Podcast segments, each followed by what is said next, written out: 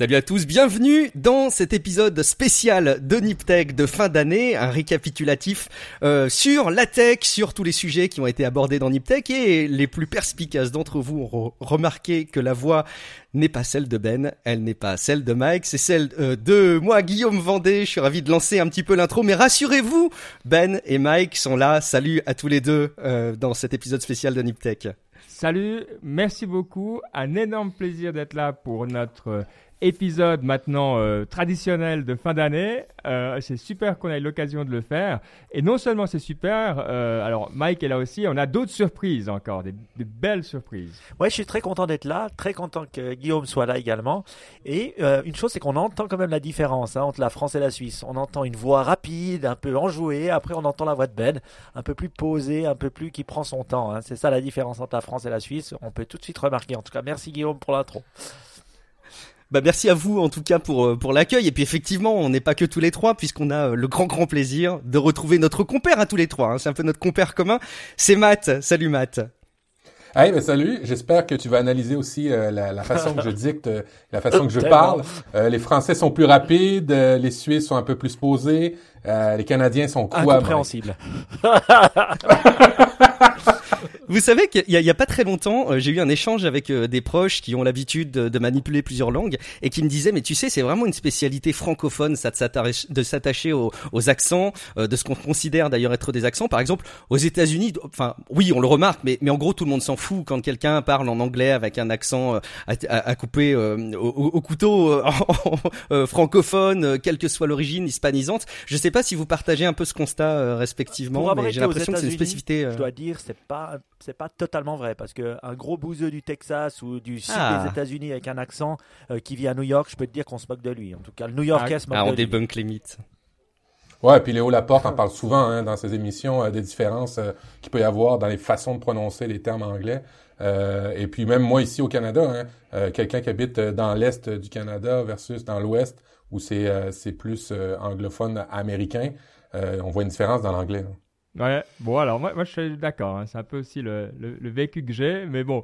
Euh, on a un programme parce que voilà, on a prévu plein de choses aujourd'hui. C'est Baptiste évidemment qui était aux commandes de cette euh, émission et on va passer en revue euh, plein de choses de l'année qui est derrière nous et de celle qui est devant nous. Donc ça, ça va être sympa.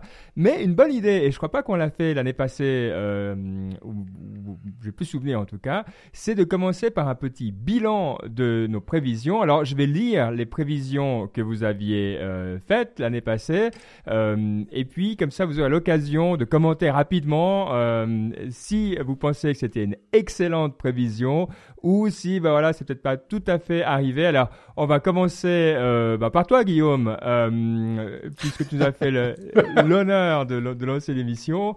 Euh, alors ta prévision l'année passée, euh, elle était résumée comme ça, des failles de plus en plus perceptibles au quotidien. Alors déjà, qu'est-ce que tu voulais dire par là? Et surtout, est-ce que ça s'est réalisé? Alors, bon, c'est bien parce que comme ça, je vais me taper la fiche en premier pour la, prédiction ratée. Mais non, ce que je voulais euh, dire l'année dernière, c'est que je voulais mettre un petit peu en lumière ce qui, selon moi, devait arriver, c'est que de plus en plus de fuites de données auraient lieu et que ce serait peut-être quelque chose qui se démocratiserait, euh, que les gens seraient peut-être de plus en plus sensibles et qu'on verrait de plus en plus de scandales. Euh, il y avait eu Cambridge Analytica, hein, l'affaire dont on avait beaucoup parlé dans le milieu de la tech, et mon sentiment, c'était dire que il y allait y avoir de plus en plus de soucis de ce type-là, des failles au niveau des appareils connecté. Mais il faut reconnaître que ça n'a pas été plus présent que ça, donc j'ai pas le sentiment que ça a été plus perceptible euh, que ça, comme je le, je le prédisais. Euh, un petit bémol quand même, euh, j'ai fait une petite présentation il y a bah, hier en fait sur le thème des réseaux sociaux à des élèves de, de troisième, donc des collégiens euh, en France. Et c'est génial d'avoir un petit peu un retour sur leurs usages. Et il y avait quand même un mot qui était euh, sur toutes les lèvres durant cette présentation. Euh, C'était euh, les failles, le piratage et on peut se faire aspirer les données. quoi. J'ai été très très surpris que ce soit quelque chose qu'il qu'il remonte aussi massivement. ils ont été enfin aucun n'a remonté par exemple le, le, la plateforme Facebook. Oui, ils utilisent euh, Snapchat, oui, ils utilisent euh, Instagram, euh, ils utilisent WhatsApp. ça, c'est les applications qu'ils utilisent au quotidien. Finalement, pas tant TikTok que ça, mais très souvent, ils parlaient de, de ces failles de données, du fait que les messageries, on pouvait nous aspirer nos données. Donc c'était un peu confus dans leurs propos. Pour autant, j'ai trouvé ça assez rigolo de voir qu'ils en parlaient. Mais ça n'a pas fait plus l'actualité que les autres années, je dois dire. Sauf à ce que vous ayez repéré des choses que j'ai pas vues, évidemment. Moi, je dirais que c'est vrai qu'avec GDPR qu'on a entendu, euh, bon, c'est la, version anglaise, je sais pas comment on le dit en français. RGPD. RGPD, voilà, ça, ça, sonne euh, tout aussi bien. Et euh, c'est vrai que les, sociétés maintenant, elles doivent le dire beaucoup plus rapidement. Donc on a quand même entendu certaines sociétés le dire, dire ah voilà, je me suis fait voler mes données. Mais hmm. est-ce qu'il y en a eu plus qu'en 2018 Je Je sais pas. disons que le, le, trend continue, on pourrait dire, mais s'accentue pas, pas forcément. Ouais. Matt? Euh, nous, euh, nous au Québec, nous au Québec, euh, il y a eu une très très grosse affaire. en fait, la Caisse populaire des Jardins, qui est une la, banque la plus connue, c'est, je sais pas l'équivalent en Suisse de la, la, banque la plus populaire, mais c'est la, la, la, banque la plus populaire, a eu une fuite massive de données. en fait, tous les utilisateurs ont perdu et les entreprises ont perdu ben, leur numéro d'assurance sociale. En fait, ils l'ont pas perdu, c'est que le, le numéro d'assurance sociale s'est trouvé à être vendu dans le dark web. Euh, et euh, ça n'a pas arrêté de parler de ça cette année depuis juillet. Euh, il y a une grosse conscientisation au Québec, aussi au Canada. L'année passée, ben, pour rappel, hein, Equifax, qui est la maison de cotation pour les prêts de tous et chacun en Amérique du Nord, hein, je parle États-Unis, Canada, a eu une fuite de données de 300 millions d'utilisateurs. Cette année, ben, on est, on approche des à peu près si on additionne tout, à peu près 5 millions de Québécois, on a à peu près 8 millions de, de, de, de, population. C'est énorme. Alors, euh, ben, ta prédiction était très, très bonne, mais pour le Québec... Euh, Big in Québec. Euh, et, et, et, et, le, et, le, et la problématique que je pense, c'est que là, ça n'a pas alimenté le fait que ben faut que les compagnies fassent plus attention. Ça a juste alimenté le cynisme. et les, les, les, acteurs les, légaux, législatifs, pense à, à, faire ici, au moins au Québec, un équivalent des RGPD, mais il, y a, la réaction des gouvernements, je la trouve pas rapide. Euh, et euh, et c'est tombé un petit peu dans le cynisme. Ah ouais, on sait bien, on va perdre des données, on va perdre des données. Puis on dirait que c'est, c'est, c'est, je trouve ça très préoccupant de voir ça ici, ce qui arrive. Euh, on dirait que ben, ok, on met nos données, puis on sait qu'on va les perdre et puis ça finit là. C'est, c'est, je trouve ça bah, C'est intéressant euh, que tu euh, dises ça parce que je pense que ça fait assez bien le lien aussi avec ta prédiction de l'année passée qui était le retour des serveurs euh, sur le private cloud et, et, dans cette idée un petit peu que voilà on, arrive à peut-être une maturité à des stratégies plus hybrides mais enfin est-ce que tu est-ce que tu fais un lien entre tout ça reparle-nous un peu de ta prédiction de l'année passée alors. Bon, alors euh, pour euh, pour un petit historique, euh, le cloud est arrivé à partir des années fin 2000 avec Amazon particulièrement. après ça, il y a plusieurs compagnies qui, qui, qui sont arrivées sur le marché. On, avec du recul, 15 ans, à peu près une quinzaine d'années plus tard, ben, il y a les trois gros, Google, Microsoft, Amazon. Et ben, on parle de, pour ces trois, ces trois groupes-là de cloud public. Ça, c'est du cloud où les gens ou les compagnies peuvent héberger euh, leurs données, euh, peuvent utiliser euh, des outils. Alors typiquement, si vous êtes sur le cloud de Google, vous pouvez utiliser la suite Google Doc, Google Spreadsheet, et ainsi de suite. Si vous êtes sur le cloud de Microsoft, vous pouvez utiliser Outlook, vous pouvez utiliser Teams, vous pouvez utiliser toutes sortes de produits, mais vous pouvez aussi héberger vos données. il y a une tendance qui a commencé à émerger l'année passée, qui est d'avoir du, du, du, cloud privé, mais à partir de ces trois gros joueurs-là, en fait des gros joueurs. Euh, en gros, c'est quand vous êtes habitué de développer sur des plateformes comme Amazon, Google, Microsoft, ben euh, vous voulez pas avoir à réapprendre tout ça et ben les trois gros commencent à offrir des services, des serveurs de cloud privé mais hébergés chez vous. Alors typiquement, si vous avez développé vos solutions sur le cloud d'Amazon ou sur le cloud de Microsoft, ben vous pouvez les rapatrier chez vous sur des serveurs cloud de Microsoft et d'Amazon. Euh, euh en fait, managés par ces compagnies-là, mais dans vos murs. Pourquoi? Ben parce que les données, c'est important. Les données, il y a des lois qui entourent ça, qui encadrent ça. Et c'est une tendance. Je lisais les prédictions. Ça commence à, arriver assez fort aux États-Unis et au Canada. On vise dans les 4 à 5 prochaines années un marché qui peut atteindre presque 20% euh, d'utilisation du cloud, mais de cloud euh, euh, on-prem, du cloud chez, chez vous. Alors l'avantage de ce que ça a, c'est que ben, les Amazon et Microsoft de ce monde vont s'occuper des mises à jour de tes serveurs, vont s'occuper de la technologie, vont s'occuper des serveurs. S'il y a un disque dur qui casse, ils vont s'en occuper. Euh, mais euh, en contrepartie, tes données, ils sont chez toi. Alors, euh, je ne sais pas si la prédiction était bonne euh, pour cette année, mais en tous les cas, ça, ça, ça, ça arrive à être une tendance tu sais assez à quoi ça me fait penser? Euh, Les premières fois où je me suis vraiment intéressé au cloud, c'était dans- vers 2008, par là autour. Il y avait des summits, Mhm. tout le monde t'expliquait ce que c'était. Et souvent, les, les corporates demandaient exactement ça. Ils disaient, moi j'aime bien vos solutions, mais j'aimerais euh, l'avoir chez moi. Et je me souviens que les gens du cloud Ouais. à l'époque disaient, mais jamais de la vie, c'est en tout cas pas, on va jamais faire ça, c'est fini, c'est mort, ça c'est vraiment... Et voilà, quelques années plus tard, euh, c'est drôle des fois de voir que quand même euh, des choses qu'on regarde un peu de haut hein, euh, en tant que personne de la tech, eh bien on y revient gentiment parce qu'il y avait des bonnes raisons aussi. Donc voilà, des fois les, les, la- les vieux de la vieille ont pas toujours tort et je trouve ça intéressant. Moi, je crois que quand on dit private cloud, on peut appeler aussi peut-être ça local cloud. C'est-à-dire, euh, en Suisse, ce qui se passe, c'est que bah, pour les banques, de toute façon, elles peuvent pas avoir leurs données ailleurs qu'en Suisse. Euh, Il y a aussi ce genre de choses en Chine, il y a ce genre de choses en Russie. Donc, euh, c'est difficile d'avoir quelque chose des fois de global parce qu'il y a de plus en plus de pays qui veulent que les données restent dans le pays. Donc, moi, je vois les solutions, par exemple, qu'un Oracle propose, c'est tu es dans le cloud Oracle, mais les données, elles sont stockées chez IBM en Suisse. Et, et c'est plus facile à faire accepter aux grosses sociétés que de, le- de les mettre en Europe ou euh, de les mettre aux États-Unis. Je crois aussi c'est ça. Donc euh, moi je, je dirais plutôt que private cloud, je dirais local, localized cloud. Ouais. Mais bon, private, c'est chez Ouais, ouais, toi. C'est- vrai que je vois aussi pas oui. mal ça. hein. Carrément, toi, là, je pense que le- on voit qu'il y a beaucoup de dégradés en fait. C'est vrai. Ben, ça, ça dépend du type de données. On, on commence à être un petit peu plus euh, euh, à analyser mieux la- le, le type de données qui peut être sur le cloud public versus le cloud privé ou chez toi.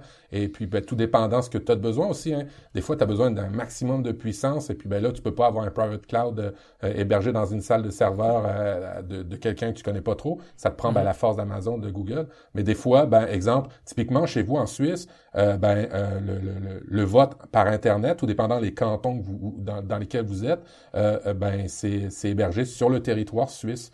Ils peuvent pas utiliser le cloud d'Amazon ou de, Amérique ou cloud de- de- d'Europe normalement. Il faut vraiment, et c'est correct, c'est- très sain comme, euh, comme approche. Mike, toi, tu avais prévu, et je, je fais que aussi d'avoir l'avis de Guillaume là-dessus, tu avais trois thèmes, dont le premier, euh, c'était le, la chute des, des plateformes, de- des, des réseaux sociaux, avec la montée des, des, des chats, des groupes de chat à la WhatsApp et autres.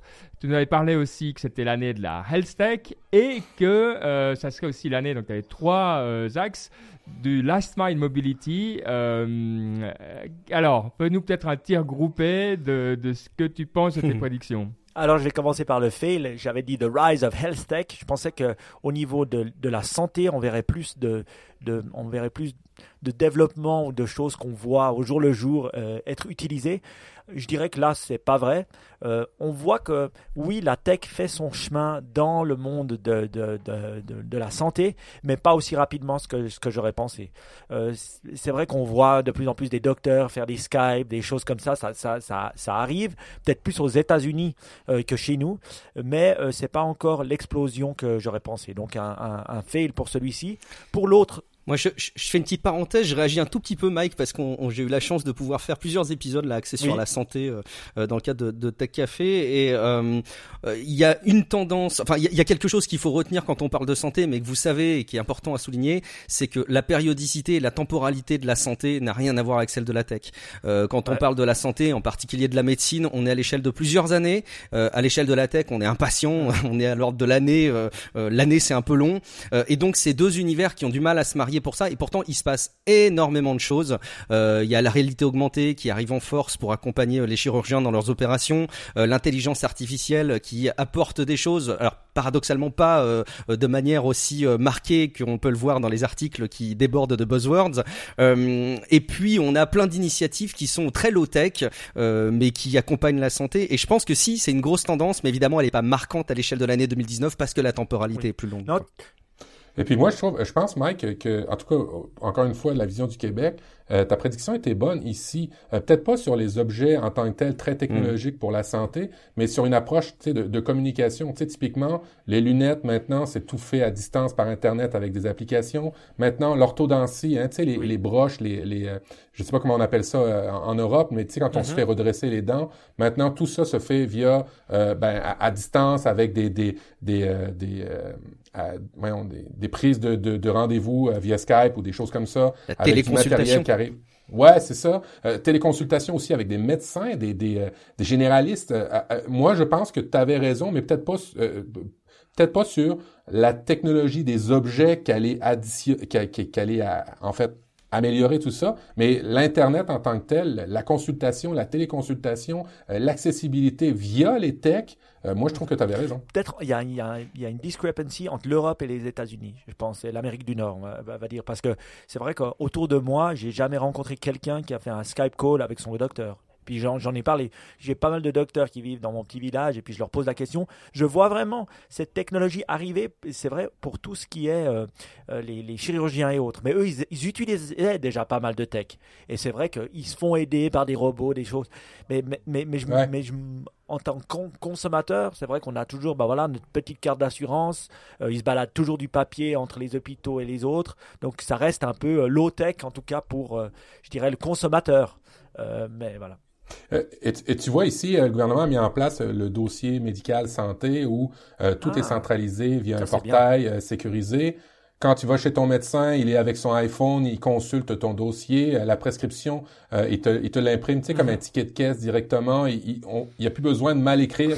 on sait exactement ce qui, ce qui, ce qui, c'est quoi ce qui, les médicaments qui te, qui te prescrit. bref, je pense que tu, tu, tu es dans le mille, mais peut-être pas dans les objets connectés où, là, à partir de mon Apple Watch, mon médecin peut m'avertir à l'avance ou des trucs comme ça. Mais euh, en tout cas, ici, euh, ça, ça avance bien. Une autre euh, des prédictions, c'était la Last Mile Mobility Explosion. Alors c'est vrai que on peut dire qu'il y a eu une explosion en termes de petits euh, scooters, euh, et puis il y en a plein des différents. Donc surtout bah, dans les grandes villes, il y a eu une explosion de ces petits scooters qu'on utilise tous, mais enfin pas, il n'y en a pas encore par chez moi. Mais je trouve, je dirais aussi ça n'a pas explosé en tant que tel, en tant que last mile avec Uber. Je vois que Uber Eats devient de plus en plus gros, même dans la petite ville où j'habite, Lausanne, euh, il y a Uber Eats et d'autres, euh, et, ça marche vraiment, vraiment bien. Donc il y a un peu ce last mile qui commence à se développer, euh, mais je dirais c'est surtout ben, le, monde des petits scooters qui a pris le dessus en, 2000, en 2019. Ouais. Et puis ta prédiction sur les réseaux sociaux, ça je pense que euh, on, en parlait un petit peu avant l'émission. En tout cas, c'est l'année où tant toi et moi, euh, on a euh, plus ou moins laissé tomber les réseaux sociaux traditionnels pour nous concentrer justement sur ben, les groupes. Oui. Moi, je pense que ça, ça s'est accentué. Après, c'est vrai, quand on regarde ben, les résultats de Facebook ou on regarde les résultats de Twitter ou d'autres, ils sont pas mauvais. Donc, les réseaux sociaux se font de l'argent. Je pense qu'il y a une vue peut-être européenne et peut-être Amérique du Nord, et puis après, il y a une vue, vue le reste du monde.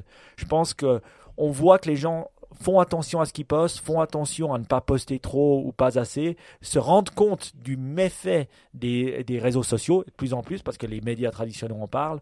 Et le groupe chat, bah, pour nous, en tout cas en Europe, WhatsApp, euh, ça a pris encore des proportions énormes. Moi, je l'utilise pour le travail, je veux dire ça, mais quand je regarde ce que j'utilise comme produit, j'utilise plus WhatsApp que mes emails sur mon mobile. Donc, euh, et pas seulement pour euh, parler à mes potes ou envoyer des conneries, mais aussi au niveau du job. Mmh. Ouais. Ouais, ben au niveau du job, euh, tu sais, on, Microsoft Teams arrive très très fort au niveau du chat entreprise, euh, Slack aussi. Euh, le, email est déporté un peu. Euh, fait que c'est sûr que il y a cette, cette tendance sociale d'entreprise, mais il y a une baisse comparativement aussi. en tout cas, moi, ce que j'observe, il y a peut-être plus de groupes privés maintenant, peut-être les gens euh, font encore du social autant qu'avant, mais il y a peut-être plus de groupes privés. Toi, Guillaume, comment tu, tu analyses ça alors, avec ton point de vue euh, privilégié sur la question, on va dire? Ouais, je, travaille effectivement pour pour animer des comptes de réseaux sociaux au quotidien. C'est mon c'est mon vrai job, on va dire, mon job euh, principal. Euh, et, bah, de toute façon, ce constat, euh, je pense qu'on peut que le partager. Et encore une fois, alors je faisais des, présentations auprès de, petits jeunes là récemment qui me qui me qui me montraient à quel point quand ils utilisent des réseaux sociaux, c'est pour les usages de messagerie. Donc pour eux, Instagram, Snapchat, quand ils les utilisent, c'est pour de la messagerie. et puis effectivement, l'explosion et l'utilisation massive de WhatsApp est, est très importante effectivement. Euh, elle, est, est, même devenue complètement incontournable euh, de par les utilisations qu'on a au quotidien des médias. Mais au-delà même de l'utilisation des messageries à la place des réseaux sociaux, on voit le retour de certains médias qu'on pensait qui, qui disparaîtraient. Euh, je pense aux newsletters. Euh, moi, j'ai, Mhm. j'ai une newsletter à titre perso, euh, même pour Tech Café, qui, qui marche très bien, euh, qui ont des taux d'engagement incroyables de plus de 70%. Donc, ça fait pas lire d'envie, je pense, n'importe quel réseau social. Euh, c'est quelque chose qu'on voit revenir, sur lequel il y a beaucoup d'intérêt. Vous en avez déjà parlé, hein, d'ailleurs, dans, dans Niptech, de, de newsletters que vous aimez bien. Bah voilà, je suis assez marqué de voir qu'il y a des technologies qu'on aurait pu enterrer définitivement euh, et qui reviennent, qui sont très simples et, et qui remplacent les utilisations qu'on fait des réseaux sociaux ou qu'on faisait euh, il y a encore euh, quelques années. Ouais, c'est marrant parce que c'est donc la deuxième fois qu'on dit après les, les serveurs, les clouds où on est un peu revenu à l'idée originale. euh, effectivement, on voit qu'on Mm. est, bah voilà, c'est la, la maturité de tout ça où on n'est pas tout le temps obligé d'utiliser les dernières euh, technologies, mais on peut aussi euh, utiliser des trucs qui fonctionnent. C'est c'est peut-être pas bête comme principe non plus, quoi, on va dire. Moi, je dirais deux choses sur les newsletters. Je pense qu'il y a un regain d'intérêt parce que le GDPR fait aussi, en tout cas en Europe, euh, oblige les gens à faire attention aux données qu'on a sur, euh, sur n'importe quel consommateur. C'est-à-dire, si un consommateur dit je ne veux plus cette newsletter, on a l'obligation Mhm. légale de le virer. Et si on le fait pas, on est condamnable. Donc maintenant, on Mhm. a pu vraiment se désabonner de plein de newsletters et recliner notre email si on veut bien. Et Mhm. deux, euh, les spams marchent de mieux en mieux, les anti-spams euh, quand même, faut le dire. Alors des fois ils mettent des faux emails dedans, mais euh, ça marche de mieux en mieux. Et avec ces deux choses, ça rend l'email plus attractif, je trouve. En tout cas, je parle pour ma personne. Ouais. Bon, je vais vous dire aussi mes prédictions. Euh, J'en avais deux. Une qui s'est pas du tout réalisée, euh, qui était sur les, les RegTech. Donc, j'appelais RegTech tout ce qui concerne, tout ce qui concerne euh, les soutiens à, la, aux lois et à l'application des lois. Donc, typiquement dans les banques, on appelle ça compliance, mais aussi dans d'autres choses. Alors, évidemment, c'est pas des choses qu'on voit en tant que consommateur très souvent, mais c'est pas non plus des choses où j'ai vu beaucoup de levées de capitaux ou beaucoup de, de révolutions. Euh, je m'attendais à plus de mouvements. Je pensais que c'était l'année euh, où on allait voir euh, vraiment des, des, des gros changements ou en tout cas des, des tendances lourdes se dessiner. Euh, si elles se sont passées, euh, je les ai pas vues. hein. Alors clairement pas. Euh, peut- Peut-être au Québec. euh, il semblerait qu'au Québec tout ce qu'on rêve se réalise.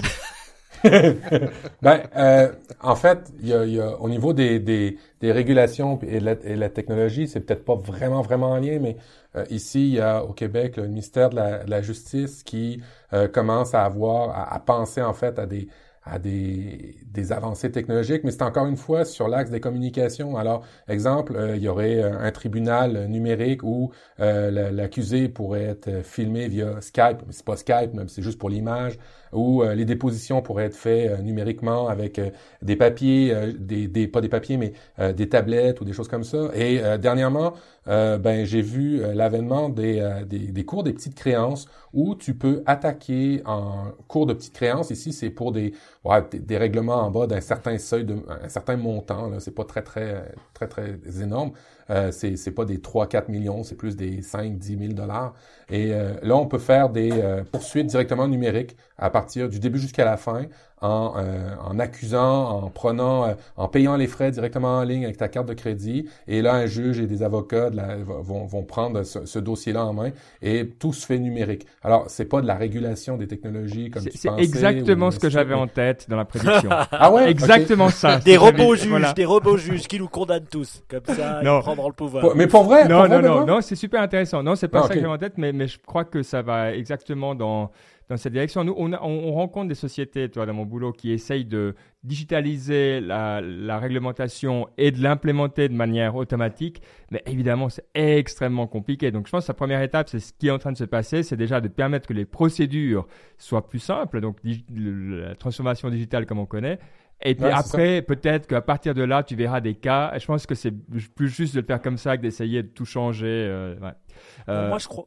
Mais, mais ça, amène, ça amène quand même des enjeux de régulation ou de, de changement de, de loi euh, qui, qui, qui sont super intéressantes. Le fait de digitaliser ton processus, Mhm. il y a des lois qui sont pas prêtes pour ça, tout simplement, des fois, et il faut les revoir. Ouais. Moi, moi, là où je- peut-être je pense que la régulation, on, on est quand même conscient beaucoup plus qu'au début de l'année dernière, de, de devoir réguler ces grosses GAFA, comme on les appelle. Parce que Mhm. même aux États-Unis, là, on voit, il y aura régulation. Alors, elle s'est peut-être pas fait cette année, mais il est clair qu'il y a eu assez de lobbying pour voir que Facebook est trop gros, Amazon est trop gros, et puis, euh, et puis Google est trop gros. Et donc, régulation, il aura. On, on le sait aussi en Europe. Donc, je dirais pas qu'on a en- déjà régulé, mais on est en train de le faire, en tout cas pour les grosses sociétés. Ouais. Et puis peut-être la, alors la deuxième prédiction que j'avais, c'était sur le facial recognition as a platform, donc tout ce qui est reconnaissance faciale. Là, euh, dans le euh, de la façon que j'ai de voir cette nouvelle, c'est que ça s'est passé en Asie.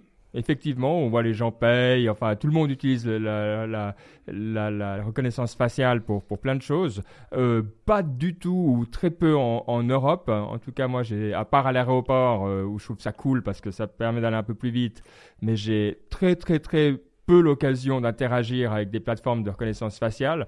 Donc euh, ici, en tout cas chez nous, euh, à peu près zéro euh, l'utilité de ces plateformes, avec voilà, donc je pense peut-être un potentiel de développement, mais j'ai l'impression que même globalement, l'envie, l'intérêt pour ce type de, de technologie est quand même beaucoup retombé, euh, avec plus de craintes, plus de doutes, euh, voilà, parce qu'on n'a pas envie justement les failles, comme on disait au début, avec ce- cette espèce de fatalisme que de toute manière tout va se faire hacker, tout va être mal utilisé. J'ai l'impression que j'entends plus personne qui a envie vraiment d'utiliser ça pour pour tout quoi. Euh, je suis déçu parce que j'aimais bien l'idée.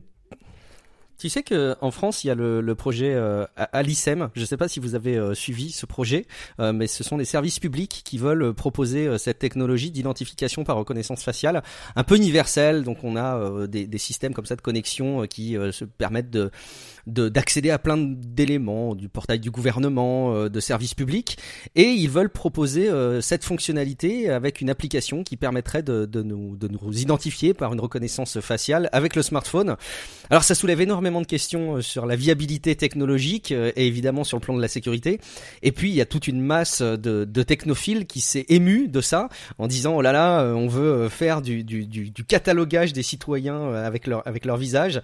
Bon c'est toujours un peu délicat d'ailleurs de d'avoir une réaction sur une technologie qui est proposée par crainte de l'avenir, mais c'est beaucoup l'avenir qui est brandi comme étant une limite des utilisations de ce type de, de, techno. En tout cas c'est réfléchi. Il n'y a rien de, de complètement lancé encore en France. Mais c'est quelque chose c'est à suivre, vachement utile. Moi, je peux vous, dire là, du, point de vue du gouvernement, nous, on a plein de moments où on veut vérifier l'identité d'une personne, mais pas de manière lourde. Mhm. Tu vois, on n'est pas obligé qu'ils viennent chez nous avec euh, le passeport en main puis qu'on les regarde, Mhm. mais juste qu'on Mhm. ait une sorte de mini assurance que la personne est bien qui elle est. Donc c'est euh, plus que l'email et le euh, voilà.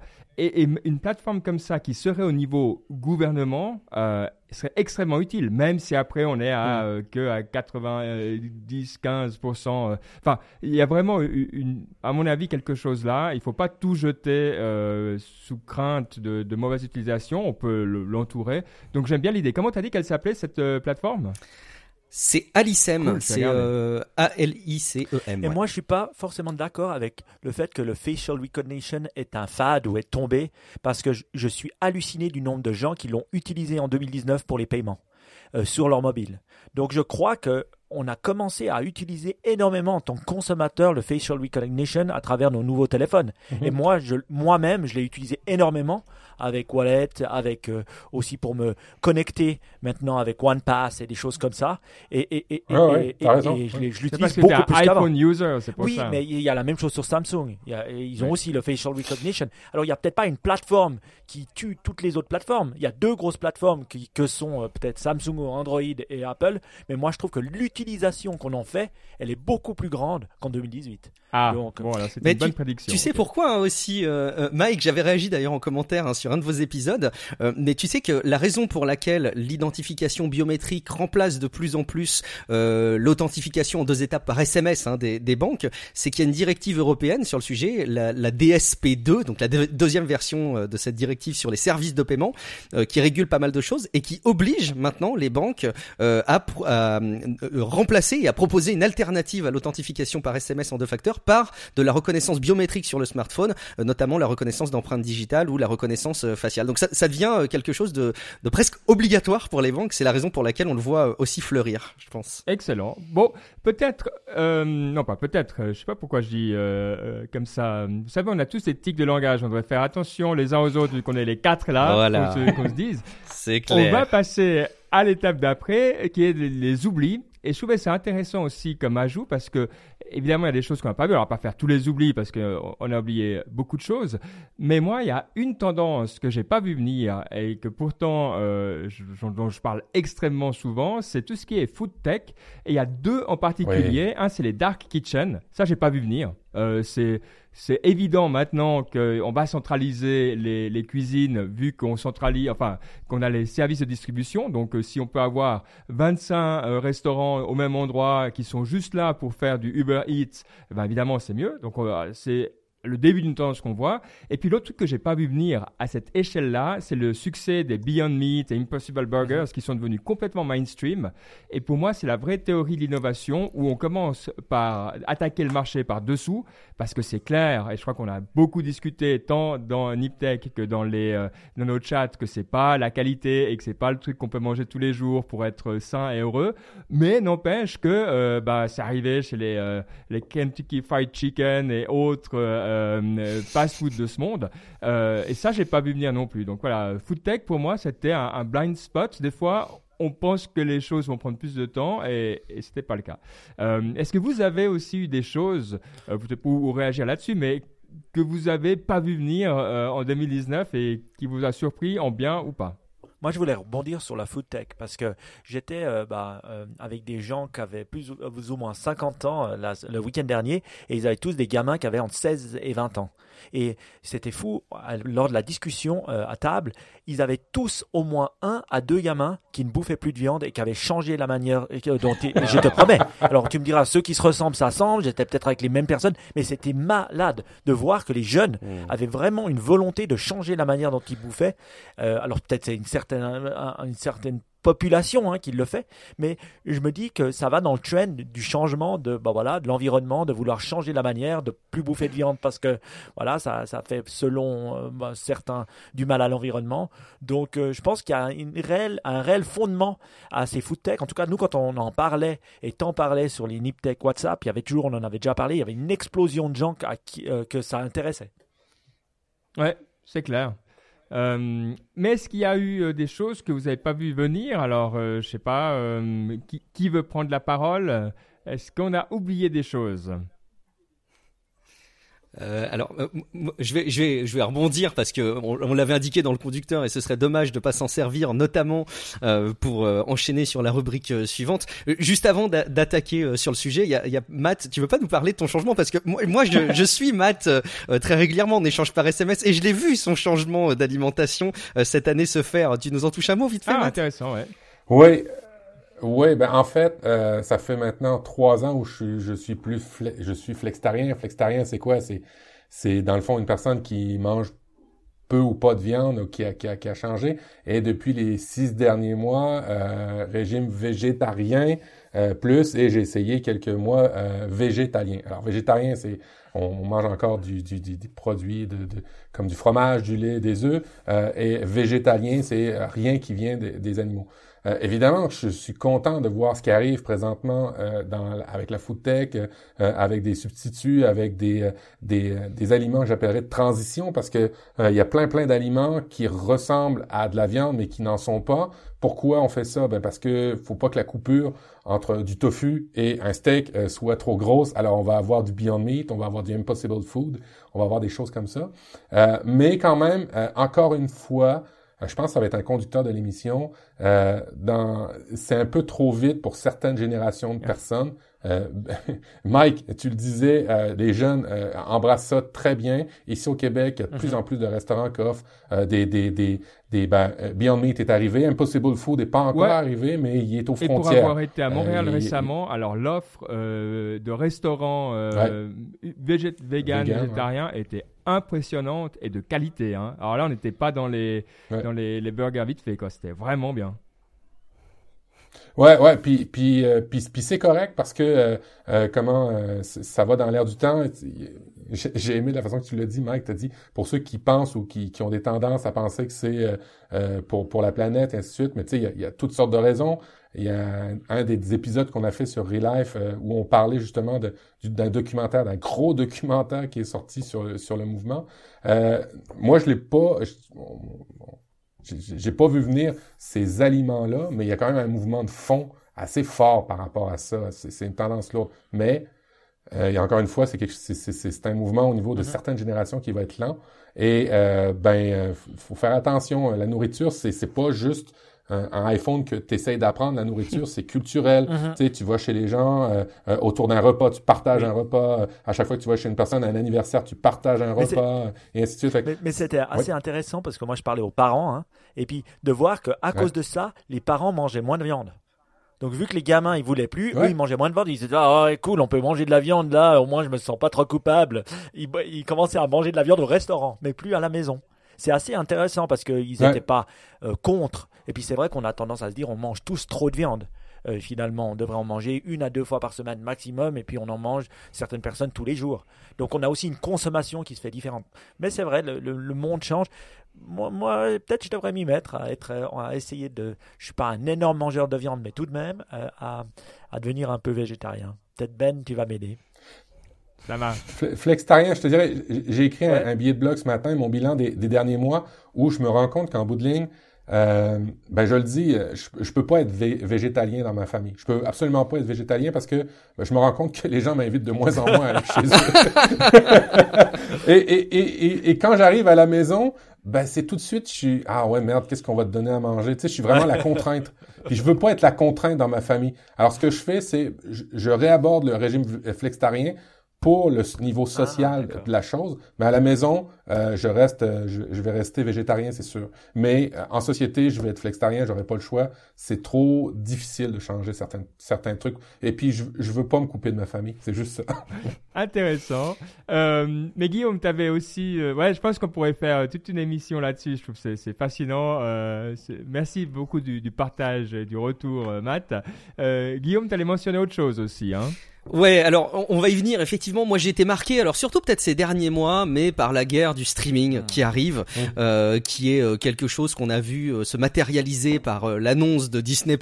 Et vous en avez parlé dans Niptech, donc je vais pas, je vais pas revenir dessus. avec des ratés d'ailleurs, je comprends pas que, que Disney+ ait lancé la série The Mandalorian alors qu'ils ont pas lancé Disney+ dans plein de pays. Tout le monde va se ruer sur les, les, les le piratage. Disney a les épaules pour assurer un service de streaming à la hauteur de l'Europe, donc je, je comprends pas trop euh, ce qui s'est passé, mais en tout cas cette guerre, elle va pas s'arrêter là. Il y a Apple TV Plus euh, qui est arrivé, euh, et d'ailleurs je, je, je, trouve que leur proposition mérite qu'on s'y attarde. Les séries qui ont été diffusées, moi j'en ai regardé deux pour l'instant que je, je, trouve plutôt de qualité, et qui sont assez éloignées du puritanisme qu'on pouvait craindre de la part d'Apple.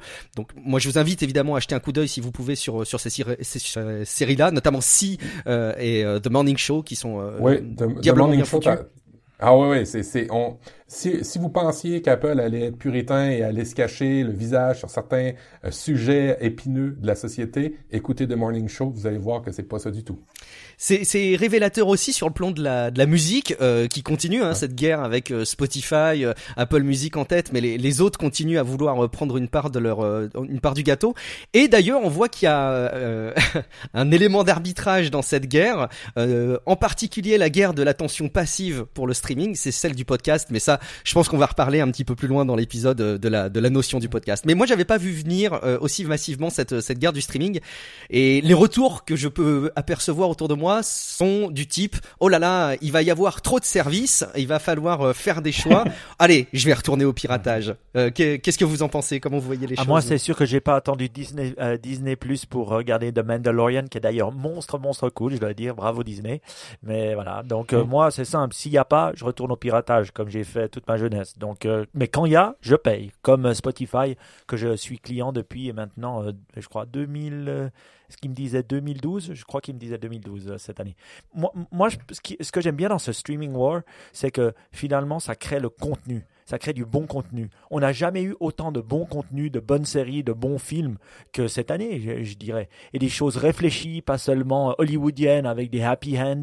Même Hollywood se met à faire du, du, contenu réfléchi. On a vu des films comme The Joker. Alors euh, bien sûr, c'était pas des streaming wars. Je sais pas si vous avez regardé The Irishman, euh, qui, est, qui est sorti sur Netflix, euh, pas sur Netflix, Netflix et les cinémas en même temps. Mais c'est ce genre de choses qui, qui était impensable. Alors des gens aiment pas, des gens aiment.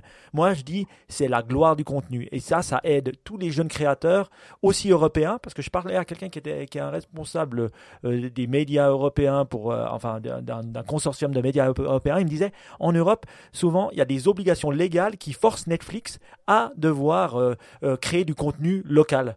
Et donc, Netflix ne peut pas se permettre de créer juste du contenu en Amérique du Nord. Il est aussi obligé de le faire localement en Europe. C'est pour ça qu'on voit ces séries espagnoles, françaises et autres être et ça, c'est cool parce que il euh, y a du contenu et euh, on a trop, on n'a pas assez de temps et pas assez d'heures dans le jour pour voir euh, tout ce qui est cool. Hmm.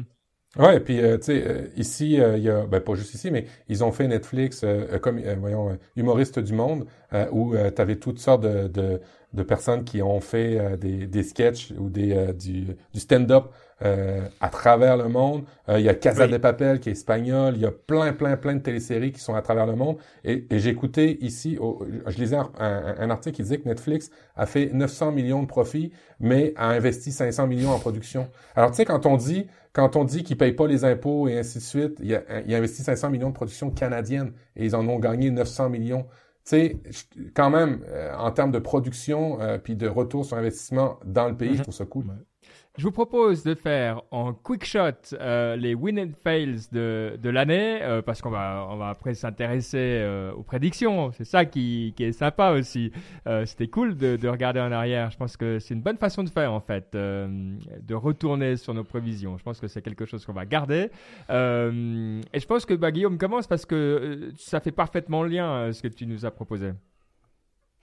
Ouais, moi j'ai été marqué cette année euh, par euh, quelque chose que j'ai trouvé qui se généralisait, c'était euh, la fin du matériel. Alors c'est un peu provoquant parce qu'évidemment on en vend toujours du matériel, on en vend des ordinateurs, des smartphones, des tablettes, on parle des véhicules électriques qui arrivent. Enfin voilà, le matériel on en parle beaucoup, mais ça fait plus rêver. En fait, il y a plus personne qui est complètement en train de baver derrière le nouveau le nouvel iPhone. oui, il fait envie, oui, il se vend bien. Et,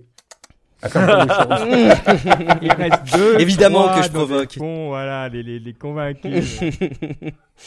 Mais non, en, fait, de manière générale, je trouve que clairement, on est passé euh, sur une ère du service, et ça, euh, j'ai l'impression que euh, beaucoup de monde le constate et, et, et s'en plaint ou, ou, en est content.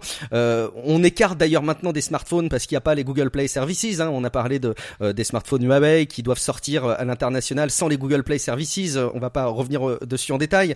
Les consoles se remplacent par des abonnements, même si le succès commercial n'est pas encore là avec avec Stadia. et puis, j'avoue qu'on beaucoup ne comprennent plus rien entre les appellations de pro, les séries X pour la Xbox, etc. Ça devient un peu déroutant.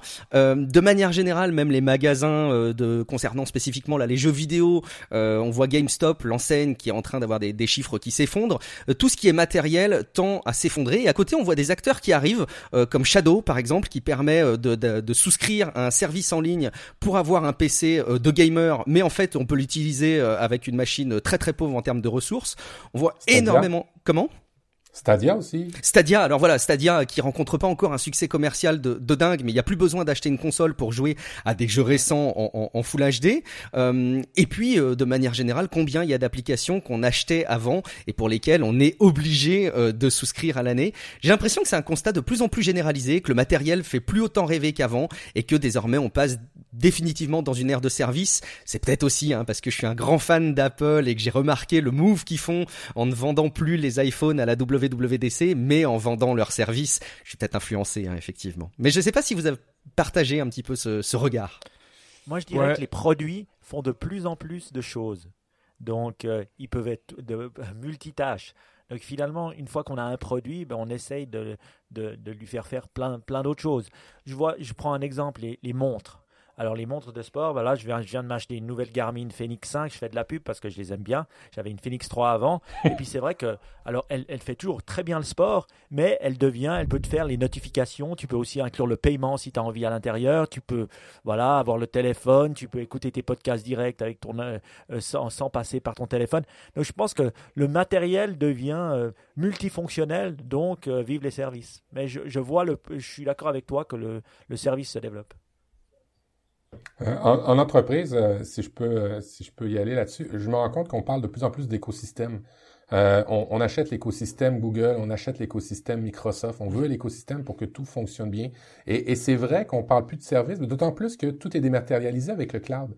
Alors c'est effectivement, je, suis d'accord avec toi. Et puis je reviendrai plus tard, mais il y, a une tendance aussi au niveau des, du développement où c'est un peu dématérialisé dans, la, dans, les usages, je trouve de plus en plus. bref, au niveau du matériel, je, je, tends à dire la même affaire que toi. Et, et, et, et ça arrive souvent maintenant euh, qu'on entend une personne dire ben prends prends-toi un shadow pour faire telle telle telle action ou ou fais ça en remote à partir d'un d'un serveur à distance. L'achat du matériel c'est rendu trivial. Puis ça va dans le sens qu'on dit depuis le début, l'important c'est les données. Ouais, je pense que c'est vraiment, ça c'est vraiment le, le, genre de tendance effectivement. Il y a eu le, le peut-être un point d'inflexion cette année. C'est vrai que c'est arrivé tout doucement, tout doucement, mais, euh, je pense qu'effectivement, euh, c'est une bonne remarque qu'à partir de cette année, euh, enfin de 2019, on a, on a passé le cap où on parle majoritairement des, services, et moi je trouve que c'est une très bonne chose. Mike, est-ce que ça te va si on passe directement aux prédictions pour l'année prochaine? Oui, mais j'aimerais faire un petit, un petit win quand même pour euh, cette année, parce que ben, on en parle aussi avant de passer aux prédictions, c'est de dire que ça a quand même été l'année de l'explosion du podcasting. Alors, ouais. on a tous un podcast et, on a tous un podcast qu'on l'avait avant que tout le monde avait un podcast. avant que tout le monde ait un podcast, parce qu'on a commencé en 2009, mais il y a quand même eu un énorme boom. Euh, un boom, c'est devenu quelque chose qui rentre de plus en plus dans le, dans le quotidien de personnes qui sont même qui, ne savaient pas ce que c'était avant. Il y a encore un gros développement possible, mais le podcasting a quand même connu un énorme essor en 2019. Et puis c'est cool pour nous. Même si nos, euh, nous, euh, disons-le, hein, nos, nos, nos nos écoutes en termes de Niptech n'ont pas euh, n'ont pas explosé. Elles sont plus ou moins les mêmes par émission qu'elles étaient l'année dernière. Mais d'ailleurs, euh, Mike, c'est extrêmement bien joué parce que euh, tu fais la transition parfaite. Donc bravo, on voit le, le podcasteur d'expérience. ça, ça c'est le métier, c'est les années. Ça, euh, voilà, ça prend 10 ans.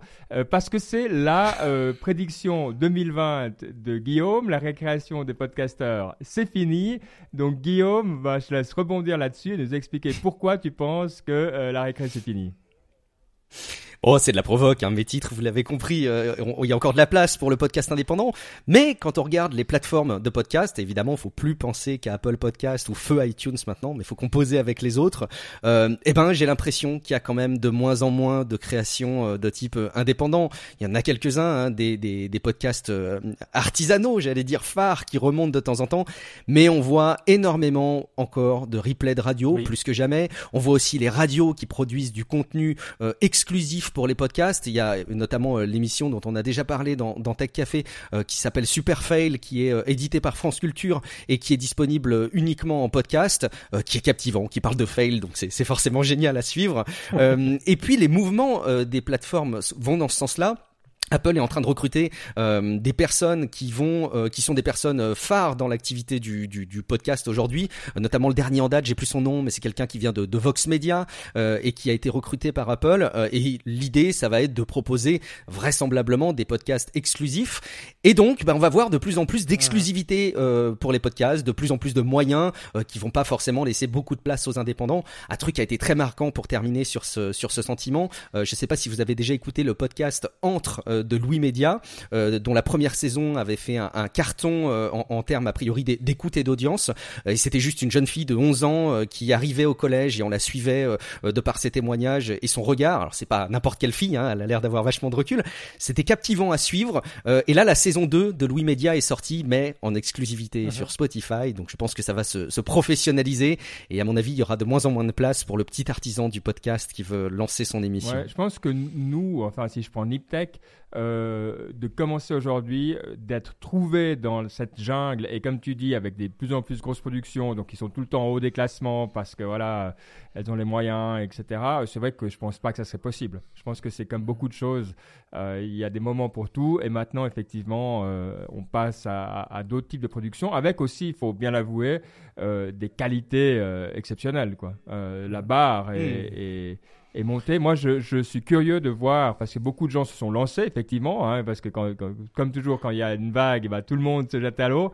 Euh, je suis curieux de refaire le, le, point dans six mois, parce que comme on dit toujours, euh, un, podcast, oh euh, voilà, on sait ce qu'on fait après entre six mois et un an. Il faut survivre jusque-là à tout prix, quoi. Donc, je suis curieux de voir, de refaire un point en juin 2020. Moi, j'ai une question pour Matt parce que toi, tu as utilisé énormément de formats et tu as testé des formats courts, des formats longs, des formats euh, super longs avec des gens, sans des gens, tout seul. Qu'est-ce qui te semble être le format qui stick le plus avec tes, auditeurs et, où toi, tu sens que c'est le, euh, le format le mieux pour le podcast? Oh C'est une discussion qu'on avait avec Guillaume justement sur, sur les formats. Euh, on dirait qu'il n'y a pas de recette hein, pour vrai.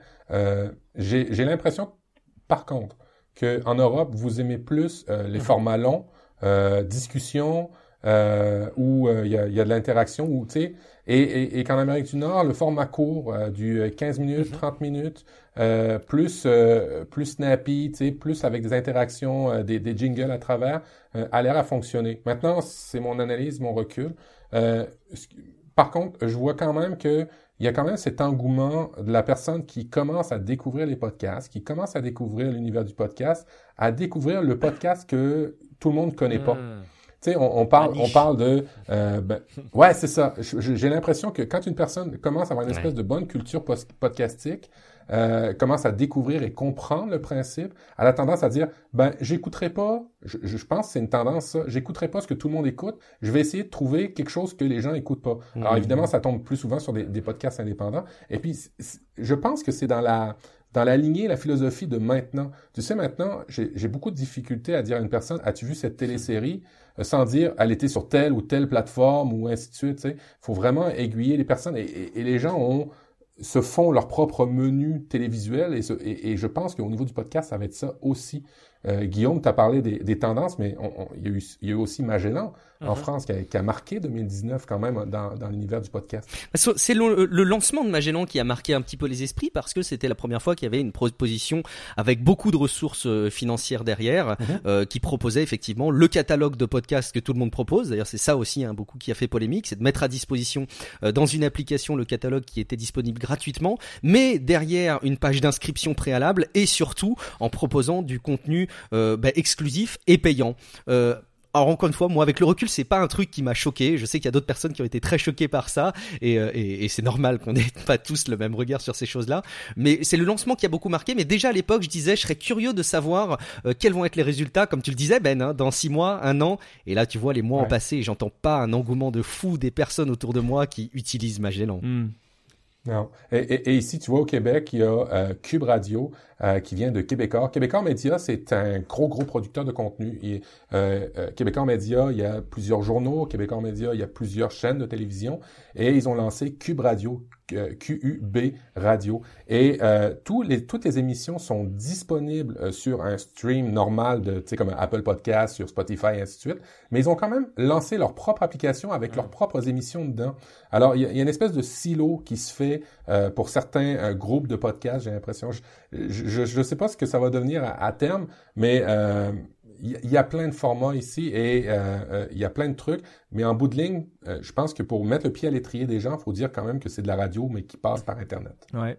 Alors, prochaine prédiction, et je pense, vu que Mike et moi, on a l'air d'être assez d'accord là-dessus, et je pense que cela, elle n'est pas on prend pas beaucoup de risques hein, là-dessus, mais elle vaut la peine d'en discuter. C'est qu'est-ce qui va se passer au niveau des, des régulations euh, de la tech? Alors, mon angle est un peu différent de celui de Mike. Je laisserai parler euh, après Mike. À mon avis, on va arriver euh, l'année prochaine à d'énormes tensions euh, au niveau de la, de la, de, des lois entre les États-Unis et l'Europe. On a déjà euh, un petit peu de ça hein, avec les propositions de la France de, de taxer les, les différentes, enfin, les, plateformes digitales qui font du chiffre d'affaires en France. Donc ça, ça à mon avis, ça va être euh, généralisé euh, un peu partout. Et puis surtout, on a euh, Margrethe Vestager qui maintenant a beaucoup plus de pouvoir au sein de la Commission européenne. Elle fait partie euh, des, vice-présidentes avec un vrai poids euh, et elle a gardé son portefeuille de la compétition, donc ça fait mal, à mon avis, à ce niveau-là. Et puis de manière générale, j'entends un petit peu euh, dans les instances européennes une envie de se démarquer, une envie de retrouver une façon de faire européenne qui va aller, à mon avis, sur des, des endroits où on n'aura plus les mêmes standards forcément. À mon avis, on va se retrouver on va revenir un pas en arrière, euh, et c'est là ma prédiction pour qu'elle soit quand même un peu bold, c'est de dire qu'on va revenir à des choses qui ne seront pas forcément interopérables entre les États-Unis et l'Union européenne, et qu'on verra euh, les premiers résultats de ça l'année prochaine. Et ça va pas être sympa pour nous qui sommes fans de tech, à mon avis. Mike, toi, c'est quoi ta vue là-dessus? Puis après, peut-être on fera un, un, tour, euh, enfin, ta vue sur la tech et, sur la régulation de la tech. Et puis après, on fera un tour de table. Moi, je pense que l'Union les, les, européenne et les États-Unis sont en train de converger vers, dans la même direction. Quand on entend les démocrates parler et certains euh, euh, républicains aux États-Unis, il y a une envie de réguler les GAFA, c'est clair, en, en, Europe également. Donc, je crois qu'il y, y, y a cette corrélation qui va se faire. Et euh, ben voilà, on voit l'impeachment de Trump et tout ça, ça va dans la bonne direction. Et je crois que contrairement à toi, moi je pense pas qu'il y aura un clash. Je pense qu'il y aura une volonté de mettre le holà. Et le holà, c'est quoi? C'est de dire Amazon, vous êtes trop fort maintenant, on va vous scinder. Euh, Google, vous êtes trop fort, on va, on veut que vous, euh, que YouTube sorte de là ou que voilà, on scinde l'entreprise. La même chose pour Facebook, ou, ou en tout cas arrêter leur croissance. Et ça, ça va se faire. Et je pense qu'aux États-Unis, ils sont extrêmement prêts à le faire, extrêmement et en Europe aussi. Donc je, je dirais pour moi, c'est plus la régulation de la big tech et notamment des Gafa en 2020 par les États-Unis et l'Europe. Ouais, mais je vais te prendre alors peut-être pour te montrer euh, pourquoi je pense qu'on va arriver à des, à des choses pas compatibles. Un exemple tout bête, c'est Uber. Alors, ce qu'on voit arriver, c'est effectivement que, euh, ben voilà, ils n'ont pas reçu l'autorisation euh, de, de, de, naviguer, de, de, d'utiliser leur service à Londres on vient l'annoncer, alors je sais pas quand c'était, c'était aujourd'hui ou euh, il y a quelques, jours, mais tout tout récemment je l'ai lu que Uber euh, serait désormais aussi interdit en Allemagne. C'est pas des choses que tu vas voir aux États-Unis. Uber va pas être interdit d'opérer euh, aux États-Unis. Et à mon avis, on va voir une, une redistribution des cartes, un changement d'acteurs sur toute une série de services qu'on considère aujourd'hui comme évidents et comme étant évidents américains et qui auront beaucoup de peine à opérer en Europe avec un protectionnisme très fort. Euh, donc c'est là où, toi, je ne suis pas tout à fait de, ton avis, mais on va voir euh, l'opinion euh, de nos deux compères. Qu'est-ce que vous en pensez? Matt, toi qui es de l'autre côté, qu'est-ce que tu en dis? Bon, je vais vous raconter une petite histoire. Notre premier ministre au Québec a euh, dernièrement dit oh là là, il va falloir réguler les grosses euh, compagnies de la tech et euh, je vais aller en Californie pour en parler un petit peu à chacun de, ces personnes là-bas. Et finalement, il est allé aux États-Unis, il a été voir les grands de la tech, il a été voir, on a des partenariats hein, aussi avec la Californie, nous autres au, Québec, sur certaines productions, sur des codes parts et ainsi de suite. Et en bout de ligne, après son voyage de 4 à 5 jours, il s'est dit oh, il va falloir que je sois prudent parce que euh, on a tendance à oublier, mais on est en pleine guerre économique avec les États-Unis présentement, et il pourrait y avoir des représailles économiques. Alors, de réguler, euh, oui, on voudrait peut-être bien les réguler, mais en bout de ligne, on a comme peur des représailles qu'il pourrait avoir parce que euh, ben, si on régule, exemple Google, si on régule par exemple Amazon, ben peut-être qu'il va y avoir des représailles. Alors, je pense pas que c'est très, c'est pas une la réponse du Canada et du Québec, elle est pas, elle est faite sous sous la menace. Euh, elle pourrait pas être euh, très légitime de dire on va réguler, il faut absolument réguler. Et parce qu'on va avoir des représailles, de toute façon, euh, on est, faut pas se le cacher, un État des États-Unis ici au Canada. Alors on peut pas vraiment réguler autrement que ben essayer d'avoir des ententes. Mhm. Et toi, Guillaume? Écoute, moi je je suis pas convaincu effectivement qu'on puisse assister à euh, quelque chose de massif pour l'Europe et les États euh, entre les Europe entre l'Europe pardon et les États-Unis.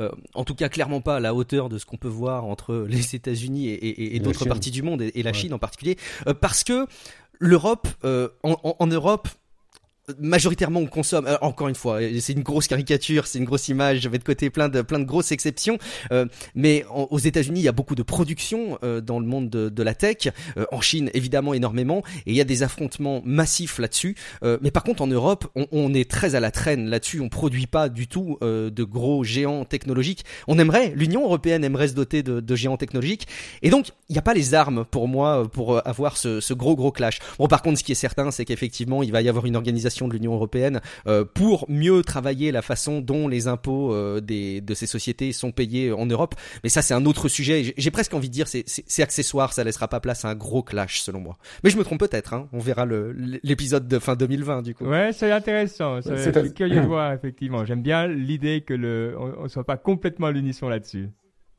Matt? C'est-à-dire que, c'est-à-dire que la technologie est tellement américaine. C'est il y a Pratiquement, mm. il y a pratiquement peu ou pas de choses européennes ou canadiennes. Où mm. il y a Alibaba, il y a, il y a ces choses-là qui commencent à poindre. Mais ça, c'est la Chine. En termes de, de production ou de fabrication ou de, Ici, au Québec, on a quand même, on est un des gros pôles pour l'intelligence artificielle, mais une fois qu'on a dit ça, on consomme du Amazon, on consomme du Google, on consomme du Microsoft. Je suis d'accord avec euh, toi. Je veux juste rappeler que euh, on se rend pas compte de, du nombre de, de gens, même de Google, qui travaillent hors des États-Unis. Je veux dire, euh, un, des plus grands centres euh, de Google, c'est à Zurich. Après, c'est en Irlande. Je veux dire, euh, ces, big tech, elles sont internationales. Leurs revenus ne viennent pas que des États-Unis. Oui, elles sont des boîtes américaines, mais elles sont des boîtes mondialisées, avec des sièges dans le monde entier. Donc, finalement, elles sont plus America only. quand, quand, tu deviens une boîte internationale dont, dont les revenus ne sont pas seulement américains, tu ne penses pas mm. seulement américain. Tu peux pas. Mais, mais Mike, je comprends. Mais du jour au lendemain, euh, Google n'est plus en Suisse, Google n'est plus en Europe.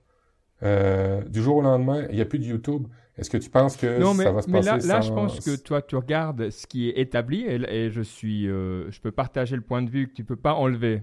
Par contre, il y a toutes sortes de nouvelles technologies qui arrivent ou celles qui sont mal établies. et Uber, je pense, c'est un, excellent exemple. Toi, tu pourrais penser qu'ils sont établis, mais en fait, toi, pas, pas assez et, ils sont mal. Et à mon avis, on va voir les nouveaux services qui ont beaucoup, beaucoup de peine à, à rentrer. Alors, euh, je pense qu'on va, on va être plus proche de la mentalité indienne, tu vois, d'avoir des barrières euh, incroyables à entrer. C'est vrai que tu vas pas enlever euh, Google ou Amazon ou Facebook. Ça, ça, ça là-dessus, on est d'accord. Donc, c'est plus sur ce qui se passe après hmm. où je suis intéressé.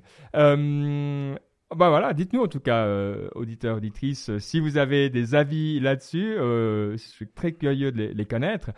Toi, Mike, tu as deux prédictions pour 2020 et euh, je les aime beaucoup les deux. Je trouve qu'elles sont intéressantes. Alors, dans l'ordre que tu veux, quelles sont-elles? C'est Matt, hein, pas Mike. Matt, d'accord. Matt, Matt, Matt. Ouais. Ah, ok. J'avais compris, Mike. je cherchais d'ailleurs ces deux prédictions. J'ai penché. ben, la, euh, oui, il n'y a pas de problème. Euh, ben, euh, passwordless, c'est quelque chose que Microsoft nous promet depuis longtemps. C'est de plus avoir, puis c'est un peu en lien avec la, reconnaissance faciale que tu mentionnais, c'est d'avoir des systèmes pour Monsieur, Madame, tout le monde qui ne sont plus, qui nécessitent plus d'avoir de mots de passe. Microsoft, en fait, Apple est arrivé avec des, des, des, fonctionnalités comme Key Change qui changent la vie pour les gens qui utilisent la plateforme de, de, de, Apple, mais quand même, c'est c'est un petit peu emmerdant. Apple est arrivé avec Sing, In with Apple, euh, ça commence à arriver, mais c'est un peu emmerdant. Je pense que euh, en fait, Microsoft le promet depuis deux ans. Quand un gros joueur comme Microsoft va arriver avec du vrai passwordless, ou ben là, tu utilises Microsoft Hello pour une reconnaissance faciale sur n'importe quel appareil où tu n'as plus besoin de mettre de mot de passe, ou euh, à partir de ta voix, automatiquement ton device est capable de te connecter. Et là, étant donné que ton appareil gère tes mots de passe, tu n'as plus besoin de te reconnecter nulle part. Je pense que ça, ça va changer la vie. Et euh, j'ai plusieurs indicateurs qui me laissent penser que ça devrait arriver d'ici 2020 un vrai passwordless pour monsieur madame tout le monde, euh, où on va pouvoir avoir euh, enfin l'utilisation des, technologies sans le casse-tête des logins et des mots de passe, et de facto, ben, une meilleure sécurisation de nos trucs, parce qu'on n'utilisera plus chaton 24 pour tous les sites qu'on utilise. On, va utiliser notre visage, on va utiliser notre voix, on va utiliser un système euh, plus intelligent et plus sécuritaire pour chacun de nos sites. Euh, le deuxième, ben, c'est, je le vois présentement, on est un peu élitiste dans notre domaine des technologies où on dit ah tout, tout le monde devrait connaître le code, tout le monde devrait coder, tout le monde devrait savoir coder, on devrait apprendre ça à l'école. Oui, mais non. Euh, c'est pas si facile que ça le code. Euh, et même quand on code, euh, moi je suis dans l'univers, je me rends compte que ben il y a un nouveau langage à chaque jour, il y a une nouvelle tendance à chaque jour. une fois on parlait de, de, de, de, je sais pas de GWT avec Google, le lendemain Google change et puis là on parle d'une autre technologie, on parle de Flutter, on parle de, de React, on parle de toutes sortes de langages, de frameworks. Et c'est quand même compliqué même pour les développeurs. Alors les gros de ce monde, et, il y a une tendance qui est arrivée avec IFTTT, c'est une plateforme où on automatise des trucs sans avoir à coder, euh, ont commencé à réfléchir à des choses, et je vois des plateformes super intéressantes de no-code, low-code. Qu'est-ce que hmm. c'est? C'est des plateformes pour automatiser, pour faire de la programmation sans avoir à programmer et à coder. Et puis j'attire votre attention sur ce que fait Microsoft, qui est assez hot en ce moment, avec sa plateforme Power Apps, euh, si l'année passée, 2018, j'ai pas arrêté de vous, vous énerver avec euh, Amazon, cette année 2019, je vais vous énerver avec Microsoft. Euh, Power Apps, euh, Power BI, Power Automate, des produits qui sont vraiment cool euh, pour automatiser des trucs, pour développer des applications mobiles, pour développer des, des dashboards. j'ai aussi récemment découvert no, Node-RED, qui est une plateforme pour automatiser des trucs. il y a IFTTT qu'on connaît, il y a une version IFTTT en entreprise. Je pense que c'est une tendance lourde en entreprise et même pour monsieur, madame, tout le monde, euh, de se créer des choses sans forcément avoir à apprendre à coder ou un petit peu coder sans savoir à, se soucier d'un langage au complet. Alors les plateformes no code, low code, et puis euh, ben, Google en a une plateforme hein, avec euh, Shortcuts où tu peux programmer des choses assez évoluées sans vraiment savoir le code. Je pense que c'est une bonne tendance. J'adore cette tendance. Je, dans les développeurs que je suis encore, c'est quelque chose que je vois passer avec des gens effectivement qui sont enthousiastes et pas qui disent juste ah le no code euh, c'est pour les gens qui peuvent pas, qui savent pas, euh, qui disent non c'est une vraie alternative. Donc c'est bien vu. J'ai pas pensé à la mettre, mais je trouve qu'elle est euh, elle est super intéressante. Et, ce qui me fait dire c'est que c'est comme on, a bien Mailchimp maintenant pour faire des newsletters. Mhm. Tout le monde trouve ça évident, mais il y a un temps où c'était pas assez évident mhm. hein, d'avoir un Mailchimp pour une newsletter. C'était considéré comme un truc quand même compliqué à mettre en place, faire une belle page, un truc qui aille sur tous les mails. Enfin voilà, il, fallait savoir. Et, je suis entièrement d'accord. Ça va être des apps, les apps qu'on qu'on utilise dans la plupart des petites sociétés, c'est comme les sites web, c'est comme tout ça. On veut mettre ensemble des modules qui existent. On ne veut pas réinventer euh, le, monde pour ceux qui, ont vraiment des besoins spécifiques, c'est clair, on va toujours coder. Euh, mais je suis d'accord qu'on va arriver à des solutions comme ça. Euh, je me réjouis euh, de l'année prochaine pour ça. Je suis pas certain que je me réjouisse que tu nous parles beaucoup de Microsoft, même si on les aime bien, hein, on les aime. Mais bon, voilà. ouais, excellent. qu'en pensent, qu'en pensent les autres? Mike, est-ce que tu no code Non, je no code pas. Mais une chose que je, je suis persuadé, c'est que Microsoft a pris encore plus de poids en 2019 qu'ils avaient. Je le vois avec euh, Office 365 et l'intégration de tout, de Teams, de, de alors c'est pas seulement pour Word, Excel, mais de toutes ces plateformes de, de, de, OneDrive. Avant, on parlait que de Google Drive et tout ça, qui a, qui a quand même permis d'être dans l'écosystème Microsoft. Donc, ceux qui sont les mieux pour pouvoir intégrer des, des choses nouvelles dans un écosystème, notamment dans les entreprises, c'est quand même Microsoft. ils peuvent le faire en 2-3 mhm. ans euh, je veux dire, alors on va dire Office 365, ça s'est fait en trois ans, mais maintenant c'est bien intégré même dans les grosses sociétés. tout le monde a fait le changement qui n'était pas facile, et je pense que voilà, ils, vont dans la bonne direction. Donc, hors, hors le passwordless et le no-code où j'ai moins, je pense que Microsoft a une, énorme place à jouer euh, euh, dans le monde de la tech en 2020. Ouais, Guillaume, quelque chose à ajouter là-dessus avant qu'on passe à la partie inspiration? Non, j'ai rien à rajouter là-dessus parce que euh, alors, Matt l'a déjà bien présenté, puis on en avait un petit peu euh, parlé de ces aspects-là dans dans dans Relife, dans les derniers épisodes. Et voilà, j'ai pas d'éléments complémentaires à, à, à, apporter, mais effectivement, moi je, je, rejoins ta prédiction, Matt. Donc si tu te plantes fin 2020, on pourra dire que je me serais planté aussi. Ça te va? En équipe toujours, Guillaume. Ça marche. Ah, vous faites plaisir. Bon, euh, pas de, de, bonnes émissions sans une bonne dose d'inspiration, ça on le sait. Euh, alors, on a, euh, bah, on, peut, on a toujours un mot de l'année hein, euh, chez nous. Alors, vous savez, l'idée du mot de l'année, c'est de colorer un petit peu l'année à venir, de se faire réfléchir sur quelque chose. C'est pas une résolution où on veut absolument euh, faire quelque chose, mais c'est une sorte de réflexion, un objectif comme ça, euh, un, pointeur. Donc, on l'a fait l'année passée. Alors, on avait euh, commencé, euh, on l'avait fait en 2019, je ne sais pas si vous l'avez fait pour 2020, mais rapidement, euh, on avait Matt avec aimer, partager, apprendre, trois hashtags. Est-ce que tu as tenu ton axe 2019, Matt? Écoute, je, relisais ça, c'est toujours mes, mes trois hashtags, je vais les garder pour 2020 et Écoute, apprendre cette année, j'ai commencé tellement de cours. Euh, j'ai commencé la batterie, euh, j'ai commencé toutes sortes de cours euh, euh, dans les écoles et ainsi de suite. Fait que oui, apprendre c'est ça, mais apprendre c'est, c'est au quotidien avec les gens. c'est pas forcément en, en arrière d'un, d'un, livre. partager, aimer, ouais, ben je, je, suis dans ma dans ma ligne. Je me rends compte, je suis focus, je suis content de voir ça. Ah bah écoute, alors il y a absolument rien qui dit qu'on doit changer d'une année à l'autre, et je trouve génial l'idée de continuer sur la lancée. Euh, très bien, quoi. Guillaume, kill. Ça, c'était, ça, c'était un mot. Alors, ça, c'était un mot. C'était fort. celui-là, C'était fort. Et qu'est-ce que je dois reconnaître que cet épisode de Niptech, c'est euh, reconnaître oh. toutes les, tous, les, tous les échecs. En fait, euh, mon parti pris en début de l'année 2019, c'était d'éliminer plein de choses et d'être euh, plus sélectif pour me concentrer sur l'essentiel. En fait, euh, je dois reconnaître que j'ai accepté encore plus de choses que les années précédentes. Donc je pense qu'il faut que je trouve des anti-mots euh, pour 2020. Euh, j'ai suivi une formation qui m'a pris euh, beaucoup de temps, donc je l'ai accepté, hein, je l'ai faite en connaissance de cause. mais du coup, j'ai été envahi, selon moi, par par plein de choses, pour le meilleur et pour le pire. Et j'ai pas été assez sélectif. donc tu vois, je pense que je vais prendre juste plus de temps pour choisir plus soigneusement mon mot de 2020. Donc je vous en prépare plus tard quand je l'aurais bien réfléchi, mon mot de Bon, d'accord. Mike, toi, tu étais from grow myself to contribute.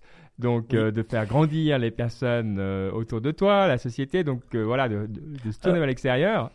Alors c'est vrai qu'après, bah voilà, on, a tous, on commence à tirer tous vers la quarantaine. Moi hier j'ai eu 42 ans, donc c'est vrai que quand on a, on commence à, à passer de faire à faire faire. Et puis c'est vrai, on, le voit au niveau du job, on le voit au niveau quand on a des enfants.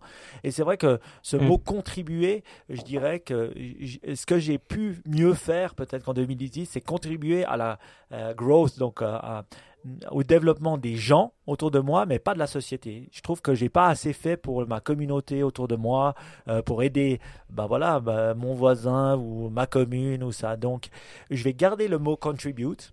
Euh, je vais le garder, mais je vais dire le, mon mot ou mon action de l'année, ça sera contribute to my community, euh, contribuer dans la communauté dans laquelle je suis. D'ailleurs, je vais déménager de, de petit village, donc là, je vais, je vais m'insérer pour pouvoir ben, contribuer pas seulement aux gens, mais à la, à ma, à la société. Bon, bah écoute, c'est bien, on est, on est euh, euh, dans la conscience. Ouais, Matt, tu disais? Oui, ben en fait, euh, c'est assez difficile, mais si tu utilises tes enfants pour hmm. t'aider à contribuer, Typiquement, euh, moi, tu vois, j'ai inscrit un, de mes enfants euh, dans les scouts. Et euh, les scouts, une des valeurs, c'est justement ça, de contribuer, de partager. Et ben, dans leurs activités, ils nous poussent à aller, exemple, ben, à, aller chercher des, des, des, des denrées, mm-hmm. de l'argent pour les gens qui en ont besoin, de reboiser des, des lacs ou des choses comme ça. Alors, petit truc, peut-être que tu peux le faire, ou peut-être pas, je sais pas. Euh, le faire, mais avec tes enfants, c'est cool. Merci pour le, bon tip. C'est vrai qu'avec les enfants, on arrive à faire plus de choses. Je vais, je vais y penser grandement. Ouais.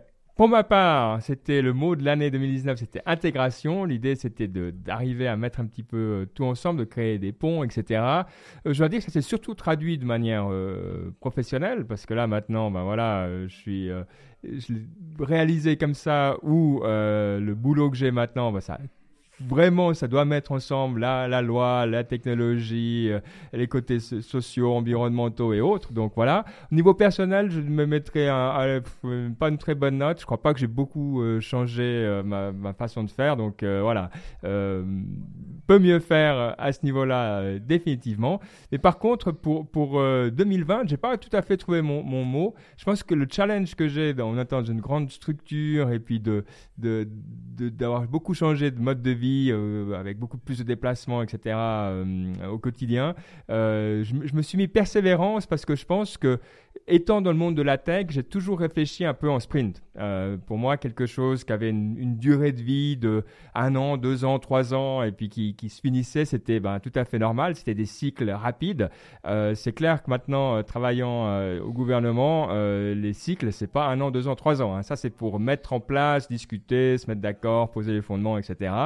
Donc voilà, je cherche un mot qui me rappelle que, que, que la vie peut aussi être un marathon, et puis de mettre en place ces outils pour, euh, pour euh, développer et être efficace dans, dans ce monde-là. Je ne les ai pas encore tous, hein, de loin pas, je dis bien volontiers. Donc j'apprends aussi ça.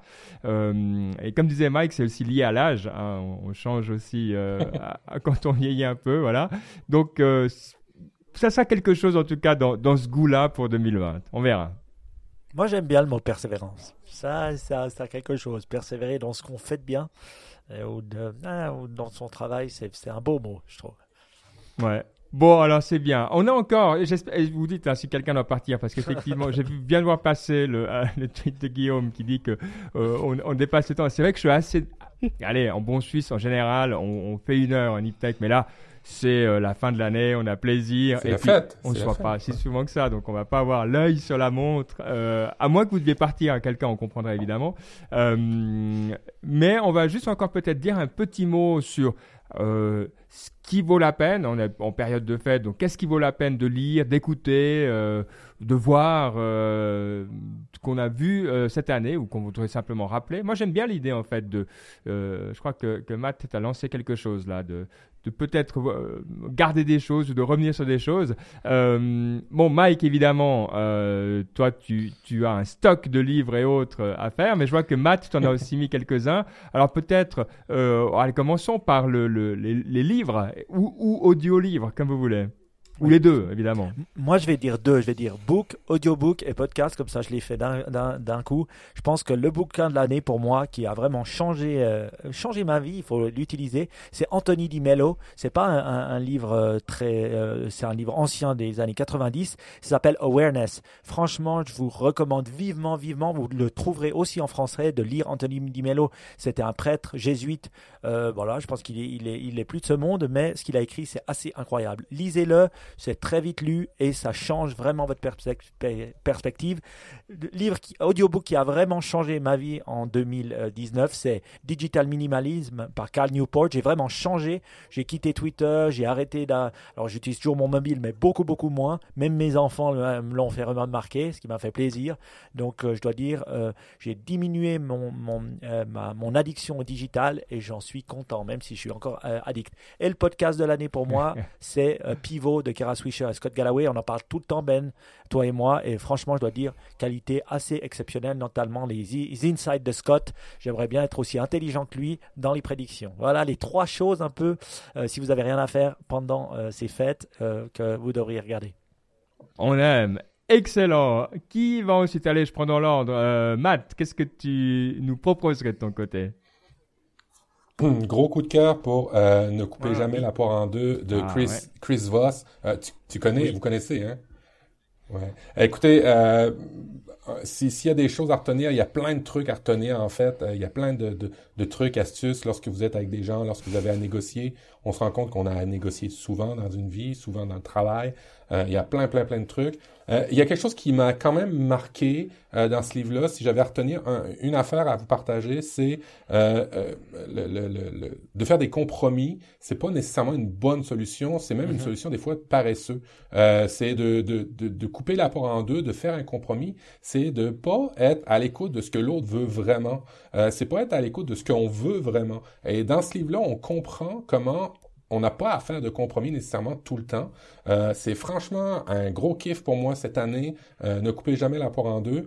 Chris Voss, c'est un ancien négociateur du FBI qui a été dans des situations euh, de, de, de, prise d'otage, des situations très très euh, incroyables, qui a fait du terrain.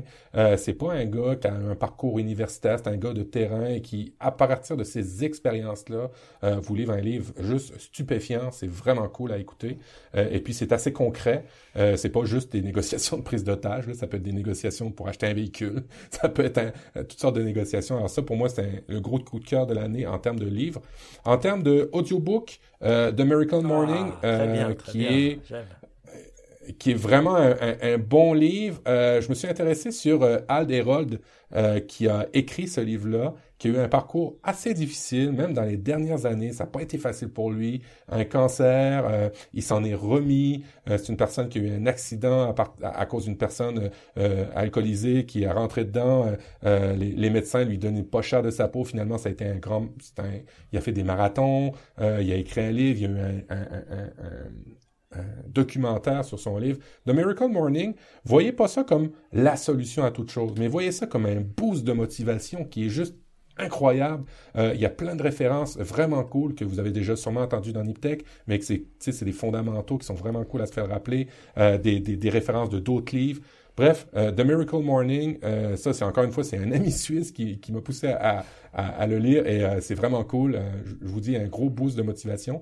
Et puis, podcast de l'année, ben, je, je peux pas passer sous silence ce que fait Priscille avec Productive View. Priscille Livnet euh, fait un, un podcast qui est juste stupéfiant. Elle travaille d'une manière ultra minutieuse. Elle est euh, inscrite au club de Michael Hyatt et euh, nous fait des résumés des livres, euh, nous apporte maintenant des entrevues. Elle a fait dernièrement une entrevue qui est vraiment cool sur le, le la holocratie euh, avec euh, euh, comment il s'appelait Bernard-Marie Chi- Chiquet.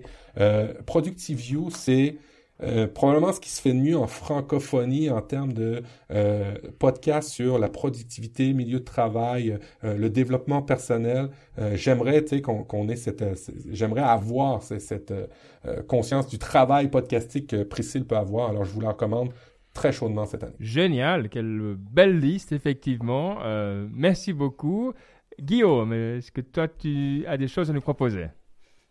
Ouais, j'ai des choses à vous proposer. Je vais essayer d'aller malgré tout assez vite en, en- en commençant par me flageller parce que j'ai j'ai honte dans cette année euh, de ne pas avoir plus lu. Je me rends compte à quel point quand on fait une veille pour des sujets euh, bah, comme la tech ou, ou- ou pour un boulot, hein, on peut être amené à lire plein d'articles, mais moi je, je peine à me dégager du temps pour lire des livres. Donc voilà, je, à part me flageller, euh, je vais essayer d'agir là-dessus.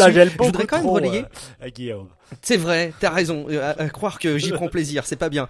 Mais je voudrais relayer, en tout cas, moi, une, une bande dessinée euh, pour plusieurs petites raisons. Euh, la BD s'appelle Tant pis pour l'amour ou comment j'ai survécu à un manipulateur. Euh, c'est une bande dessinée qui a été écrite et du coup dessinée par une, une fille qui s'appelle Sophie Lambda. Euh, c'est d'ailleurs un pseudo, mais c'est surtout une Instagrammeuse à la base et elle a été très connue en tant qu'Instagrammeuse. Alors pour la petite anecdote, pour ses stories qui sont très drôles. Euh, c'est Oui. une personne qui raconte son quotidien, qui raconte des anecdotes de vie de manière très drôle et qui a euh, vécu par le passé une, période très douloureuse avec une période euh, qu'elle qualifie de, euh, de manipulatrice. Euh, de pervers euh, narcissiques et elle en a fait une BD alors euh, un peu à la manière d'exorciser euh, ses mauvais souvenirs et puis de transmettre un petit peu ce qu'elle a pu apprendre et euh, peut-être d'aider d'autres personnes qui se retrouveraient dans sa situation. Alors j'en parle d'autant plus librement qu'on l'a reçue dans un épisode de Real Life avec Matt et que c'était euh, un grand plaisir d'échanger avec elle. J'ai pu aussi la rencontrer tout récemment, donc j'ai prolongé cette expérience podcastique avec elle. Et je trouve ça très chouette de voir deux choses. D'une part, qu'il y a des profils de personnes qui sont alors euh, versées dans certains arts comme le graphisme, mais qui sont présentes sur Instagram et qui euh, euh, créent des livres et qui proposent des bandes dessinées. Et c'est leur audience sur Instagram qui est porteuse euh, bah, de l'achat des, premiers exemplaires et même de la notoriété du, du livre. Donc c'est un livre aujourd'hui dont on voit euh, passer les critiques dans les émissions de télé phares en France. Donc c'est très chouette de voir que ça que ça grandit et qu'elle est très connue. Euh, et puis parce qu'elle aide aussi les personnes qui peuvent être dans ces situations-là. Et elle a a, a priori plein de retours de personnes qui trouvent des solutions très concrètes parce que si la BD est drôle, euh, elle reste authentique et il y a aussi euh, plein de- d'exemples très concrets pour les personnes qui peuvent être dans des, des situations de souffrance telles que celle-ci. Et puis je voudrais juste mentionner très rapidement aussi un, un podcast, euh, là aussi pour plusieurs raisons, euh, parce que euh, c'est un podcast qui est fait à plusieurs voix de la francophonie. Euh, Donc je trouve que quand on écoute cette émission de Niptech, c'est une belle prolongation. Euh, il y a des journalistes euh, de la RTBF, de Radio Canada, la RTS, la RFI, France Info, euh, qui se retrouvent pour faire des épisodes autour des élections présidentielles américaines. Ça s'appelle Washington DC, D apostrophe Oh. ICI. Et donc, au-delà du titre qui est absolument euh, génialissime, le contenu est très très bien fait, très intéressant, authentique, sur la base de reportages et devrait servir d'exemple à plein de, de podcasts qu'on pourrait avoir envie de créer. Euh, et donc, au-delà de rassembler ces voix francophones comme on le fait là actuellement dans Niptech, euh, je fais un petit clin d'œil parce que c'est Hermano que vous connaissez bien dans la sphère de, de Niptech qui m'a recommandé ce, ce podcast et depuis je suis devenu très fan. C'est évidemment un podcast auquel vous devez vous abonner compte tenu de ce qui va mm. se passer cette année euh, aux États-Unis. Ah ouais. Washington DC. Ah bon, en tout cas, ça, ça, ça vaut presque un titre d'émission euh, tellement, euh, tellement c'est bien quoi. moi, je vais vous proposer trois livres, enfin trois ressources. La, la, première, c'est un livre qui m'a vraiment marqué au niveau euh, de ma vision de la vie, de ma vision de la politique, de ma vision de, de, de la tech aussi. Ça s'appelle More From Less, um, The Surprising Story of How We Learn to Prosper Using Fewer Resources. Um, c'est une vision positive, mais pas naïve de la technologie et du progrès et de comment finalement il y a aussi du bon dans le système capitaliste. Je suis pas en train de défendre à tout prix le, néolibéralisme, mais je trouve qu'il y a euh, une tendance parfois pas tout à fait euh, bien géré, à, tout blâmer sur la technologie, le capitalisme et tout ça. Il faut savoir faire la part des choses, et ça c'est le genre de bouquin qui aide à faire la part des choses, à voir qu'est-ce qui marche, il faut faire plus de ce qui marche, et évidemment changer ce qui marche pas. Mais là, typiquement, il y a, y a beaucoup de technologies, beaucoup de de personnes, beaucoup de projets qui sont bien, qui, qui valent la peine d'être connus et vous les trouverez dans ce livre, More From Less. Donc voilà, je trouve que des fois, euh, comme disait Guillaume, il ne faut pas tout le temps se flageller et, et, quand on est dans ce monde de la tech aussi, c'est vrai également. Donc j'ai beaucoup aimé. Un autre que je vous donne, euh, que j'ai lu en 2018, mais qui est un livre auquel je pense euh, presque tous les jours, euh, vraiment, c'est The Righteous Mind de Jonathan Hyde. Alors pourquoi je vous le redis maintenant alors que j'en ai parlé en 2018 C'est parce qu'on arrive dans les fêtes de Noël et que ce bouquin va vous expliquer pourquoi les gens qui sont pas d'accord oh. avec vous sont pas des idiots, inutiles, stupides, crétins, qui ont rien compris à la vie et puis euh, voilà, qui sont des fascistes, etc. ou des hippies, vous voyez le genre. simplement, il y a un besoin de variété dans le monde socialement, on est génétiquement prévu pour être varié et c'est très bien. Donc il faut aussi comprendre que la différence est bienvenue et ce bouquin aide à intégrer ça. Moi, il m'a énormément aidé dans ma vie à voir les personnes différemment, à voir des personnes avec qui j'étais pas du tout d'accord de manière positive. Et euh, voilà, donc ça je trouve aussi super utile. The Righteous Mind, pour moi, c'était une révélation d'année et ça va vous permettre de vivre des bonnes fêtes de fin d'année euh, sans avoir à vous plaindre des personnes que vous devez, avec qui vous devez vivre euh, des moments de, voilà où on se réunit en famille, typiquement quoi. moi, je dois dire vraiment, ouais, j'ai souvent envie, tu sais, quand je vois les tweets de gens qui se plaignent. Alors moi, j'ai la chance, j'ai pas ce problème-là, mais mais je vois des personnes qui se plaignent sur Twitter. J'ai souvent envie de leur donner le bouquin, mais je, je sais pas si c'est une bonne façon de faire. Je n'y crois pas. Bref, le podcast que j'aimerais euh, comment, euh, recommander, c'est The Portal. C'est aussi un petit peu dans la même veine, c'est-à-dire qu'il faut se frotter à la difficulté. C'est pas le genre de podcast avec qui je suis tout le temps d'accord. Donc c'est typiquement euh, un endroit où Peter Thiel a été a été interviewé tout au début. Il y a beaucoup de discussions un petit peu bizarres avec des, des personnes aussi comme Gary Kasparov, Vitalik Buterin, donc le gars d'Ethereum qui est venu.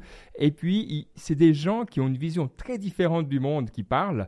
Et de nouveau, c'est pas l'endroit où je vais pour être d'accord. Des fois, je n'aime pas comment il parle de choses, je suis pas d'accord, et je trouve ça super. Voilà. Donc, en gros, peut-être que j'ai fait honneur finalement à mon mot intégration de, 2019 après tout, mais c'est vraiment cette envie de voir quelles sont les ressources qui nous permettent finalement de faire un petit peu de sens de la, vraie complexité du monde et pas d'être dans notre bulle, dans notre echo chamber.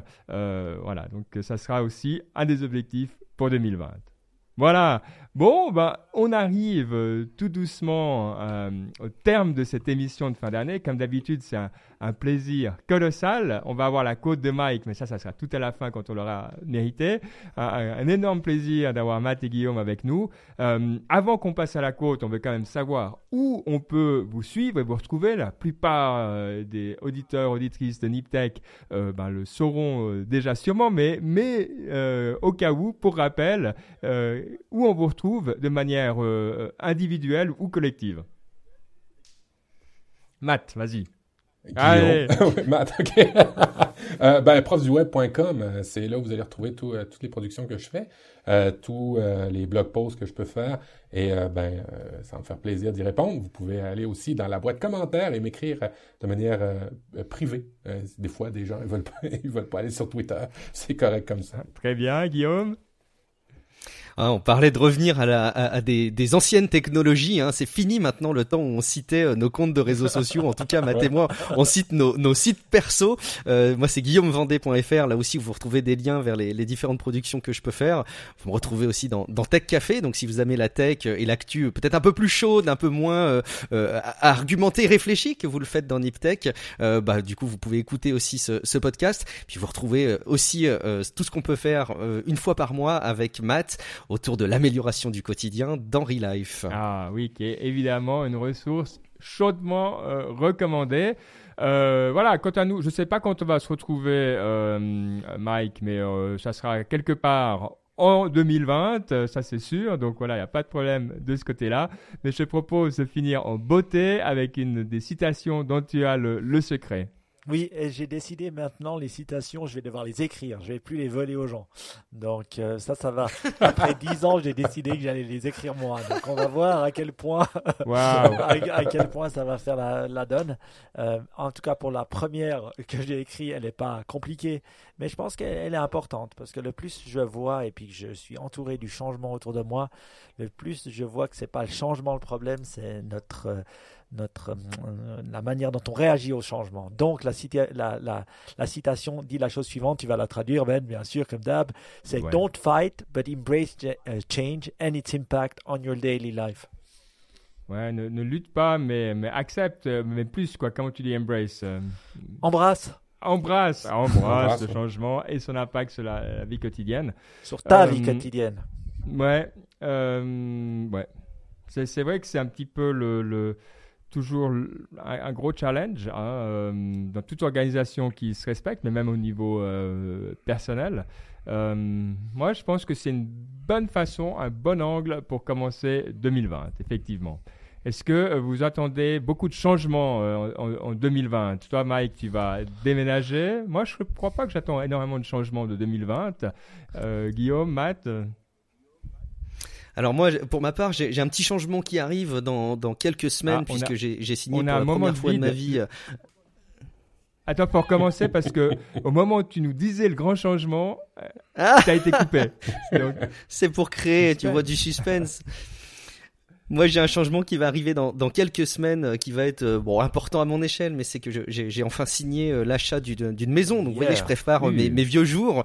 et puis, bah, j'en profite parce que c'est aussi possible, en partie, hein, parce qu'il y a des, des, financements participatifs sur le sur les activités en podcast que j'ai. Et alors surtout, bah, il y a dans le, la petite arrière-cour là un local que je vais pouvoir dédier à l'enregistrement des podcasts. Donc, je me réjouis d'avance de consacrer une petite pièce de mon futur chez moi à ce sujet. Ça, c'est un gros changement. Ah, c'est beau. Hein. Et toi, Matt, tu en as déjà. Hein, un local comme ça qui est tout beau, euh, tout bien, bien éclairé, tout joli. Euh, tu confirmes Ouais, ouais. Et puis c'est tellement, c'est tellement important d'avoir son, quand on est un podcasteur, d'avoir son, son lieu à soi, qu'on on installe ses câbles, on installe ses micros, on installe ses caméras, ses trucs.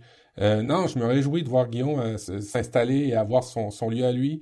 Et, et non, c'est cool. et, il va en faire il va pouvoir faire encore plus de production. Hein, Prendre plus de projets, dis oui, Guillaume. Bien sûr, vous pouvez pas savoir le nombre d'idées que j'ai. Vous pouvez pas savoir. Et pour toi, Matt, tu attends euh, beaucoup de changements en 2020 ou tu verras euh, au fur et à mesure? Euh, ouais, on verra au fur et à mesure. Un projet, ouais, je peux partager ça. Un projet avec ma, ma conjointe. Jusqu'à présent, euh, j'ai toujours fait des projets avec ma famille euh, au niveau euh, investissement et des trucs comme ça. Avec ma conjointe, bah, c'était maison, on était trucs classiques. Puis là, on va, on va se démarrer une petite entreprise, ma, ma, copine puis moi, pour bah, faire du Airbnb. On va essayer de se trouver. On est, on est en recherche en ce moment d'acheter un, un chalet.